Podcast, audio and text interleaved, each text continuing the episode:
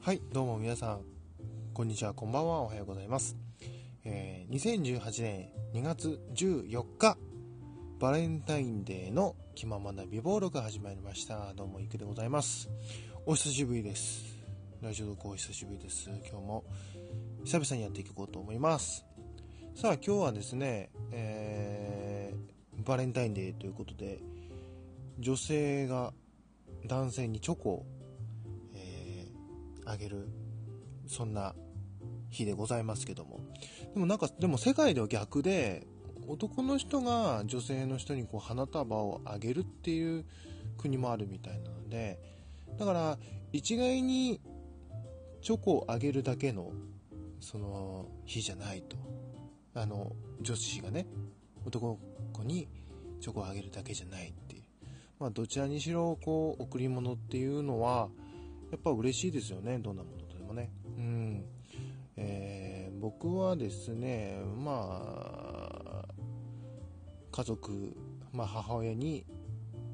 ティラミスをもらいましたっていう話ですね。だからねその学生とかだったらねあのチョコをもらえるかな今日もらえるんだろうかって言ってワクワクしてこう下駄箱開けてみたりとかロッカー開けてみたりとかえー、そういうワクワクがありますけどやっぱ社会人になるとねそういうイベントもないんですね。うんで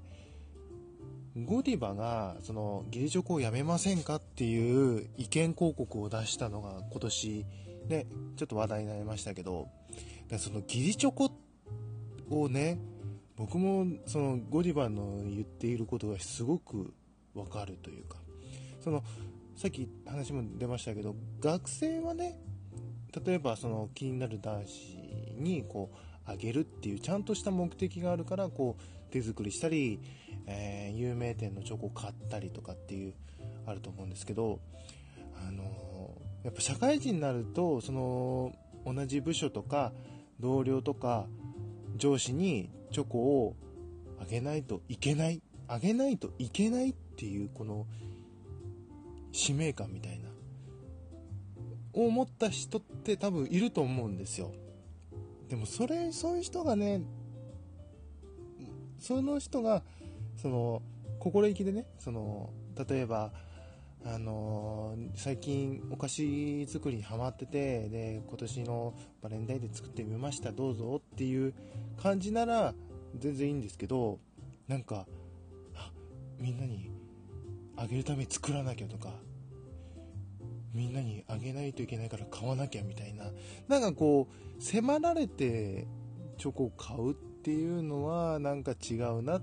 て僕はこのその意見広告を見て思いましたね。えー、でもまあ今日はねあの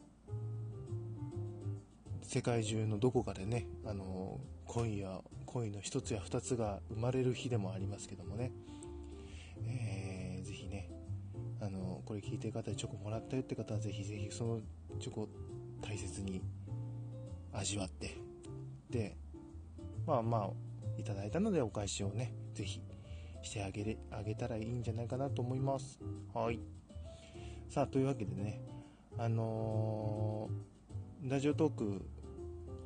配信はしてなかったですけど皆さんのよく聞かせてもらってるんですけどあの美咲さんがねえー、僕の番組のことを言ってってくださって本当にありがとうございます。はい。あの、喋るの苦手なんですよっていうのがすごい共感しましたっていう話を聞いたんですけどね。えー、まあ、そうなんですよ。でも、その、なんでしょう。話はに、話すことは苦手なんですけど、その、人と話したりすることはすごい好きなので、むしろ好きなので、でどっちかっていうとその自分のことを話すよりか、あのー、相手の話を聞いてそれにこうリアクションをするっていうのが一番僕は好きですね。うん。自分からこうやって話すっていうのはなかなかないないなかなか難しいんですけど。だ難しいからこのラジオトークやってるっていうのも前話したこともあると思うんですけど。そのなんだろうね。そのやっぱコミュニケーションですよ。さっきのチョコの話じゃないですけど。やっぱり僕はそういうコミュニケーションはね本当にちゃんと取りたいんですよね、うん、ちゃんと取りたくてちゃんと意思疎通を図って、えー、日々を過ごしていきたいタイプの人間なのでね、あのー、最近すごいそういうコミュニケーションについてすごい悩みがあってそれはまあ仕事上なんですけど新しい比較的新しい人が入ってきてでその人が今その職場内でこうリーダー的な感じをしてるんですけどまあその人とねあの話が合わないんですよ。例えば僕はこうした方がいいんじゃないですかとか、えー、こうしたらどうでしょうかねって言うんですけどいや僕はこう思うからこれをやるとか、えー、いやそれは分かるんだけどそういう問題もあるしって言ってなんかねその質問して7割か8割ぐらいは指定されるんですよ。これって何なんですかね？その本当に僕が言ってることが間違ってるんだったらそれは全然話はね分かるんですけどこうした方がいいんじゃないですかっていうこう提案をしてる